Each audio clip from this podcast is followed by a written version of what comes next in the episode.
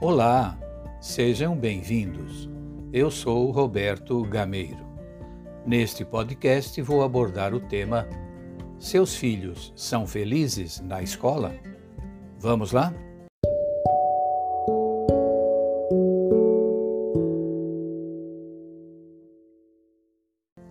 Muitas vezes, em conversas com crianças da primeira fase do ensino fundamental, nas escolas que eu dirigia, vinha de uma delas a pergunta recorrente: O que faz o diretor da escola? Devolvia a pergunta para elas e ouvia respostas como: dá bronca nos alunos, faz reuniões, manda professores embora, conversa com os pais, fica na porta da escola. Uma delas até me perguntou certa vez se eu não trabalhava se só fazia reuniões.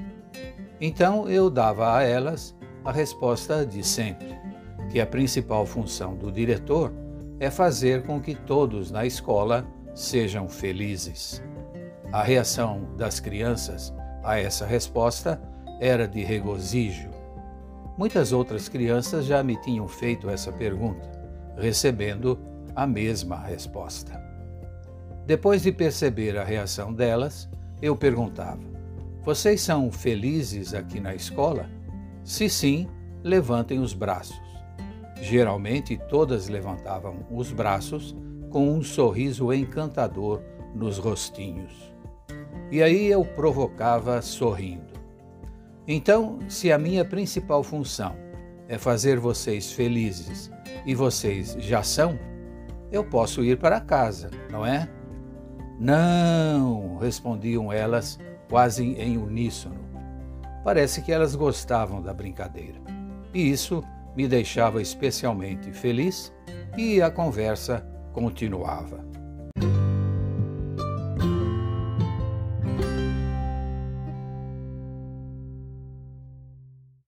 No outro dia, estive rememorando esses momentos marcantes e me detive nessa expressão a principal função do diretor é fazer com que todos sejam felizes na escola.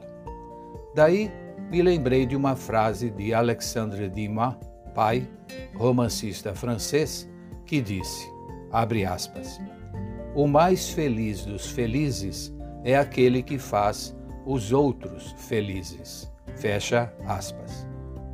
Mas que felicidade é essa quando se considera toda a complexidade das relações interpessoais que acontecem diariamente no universo que compõe a escola, ou seja, professores, alunos, pais, coordenadores, orientadores, técnicos, fornecedores, prestadores de serviço, etc. Uma das escolas que dirigi tinha 3.800 alunos. Não se trata, por óbvio, de uma felicidade advinda do fato de que cada um faz o que quer, fala o que lhe dá na telha, um laissez-faire desmedido, mas sim de um bem-estar decorrente de posturas humanizadas, de missão, princípios, valores, normas, regras e visão de futuro coerentes, justas, conhecidas compartilhadas e assumidas por todos.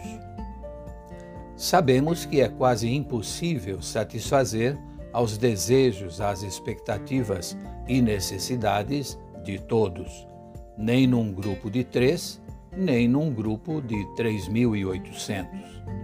Nesses contextos, a disponibilidade ao diálogo, o saber ouvir, o respeito ao posicionamento do outro, mesmo que você não concorde com ele.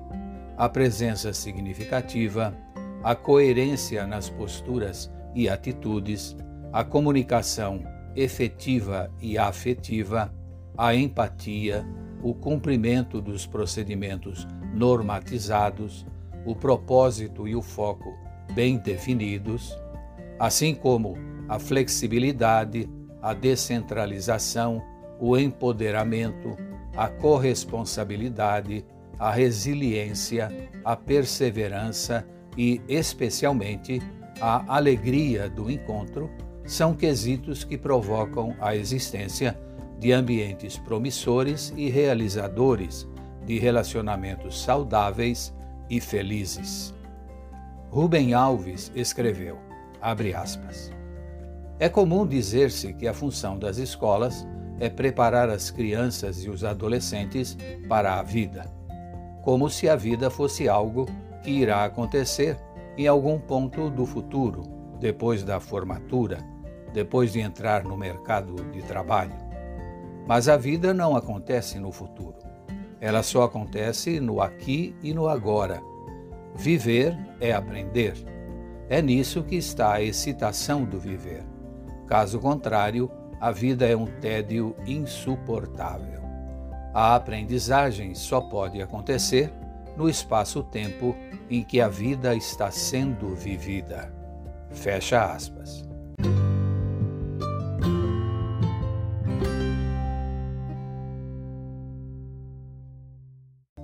O professor Amaro França, no seu livro Gestão Humanizada, de 2019, acrescenta que, abre aspas, uma das maiores necessidades intrínsecas ao ser humano é ser valorizado, compreendido e sentir-se amado.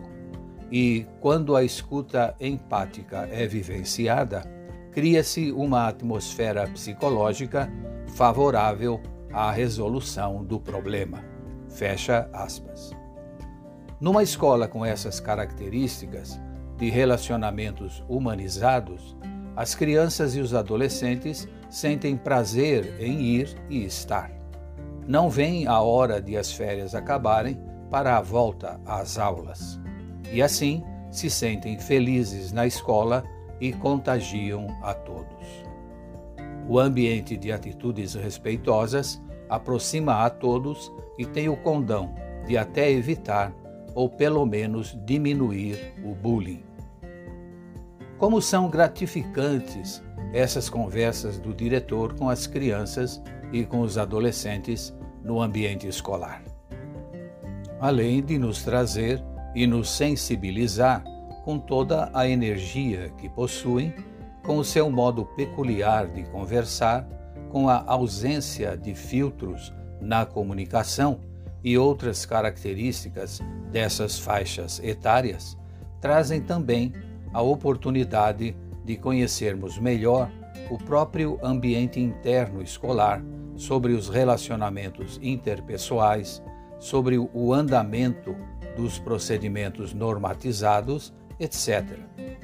E você não precisa fazer muitas perguntas. Elas são espontâneas, verdadeiras e sinceras, o que deve ser respeitado e valorizado com muito afeto e sigilo. Feliz o diretor e a diretora que tem essa possibilidade de aproximação com os estudantes. Felizes também os coordenadores, orientadores e professores que têm o privilégio do contato diário com essas crianças e da possibilidade de conduzir suas aprendizagens e vivências numa direção sadia de crescimento relacional. Alegria, amorosidade, bem-querer. Palavras mágicas. Os seus filhos e os seus alunos são felizes na escola? Que tal conversar com eles a respeito?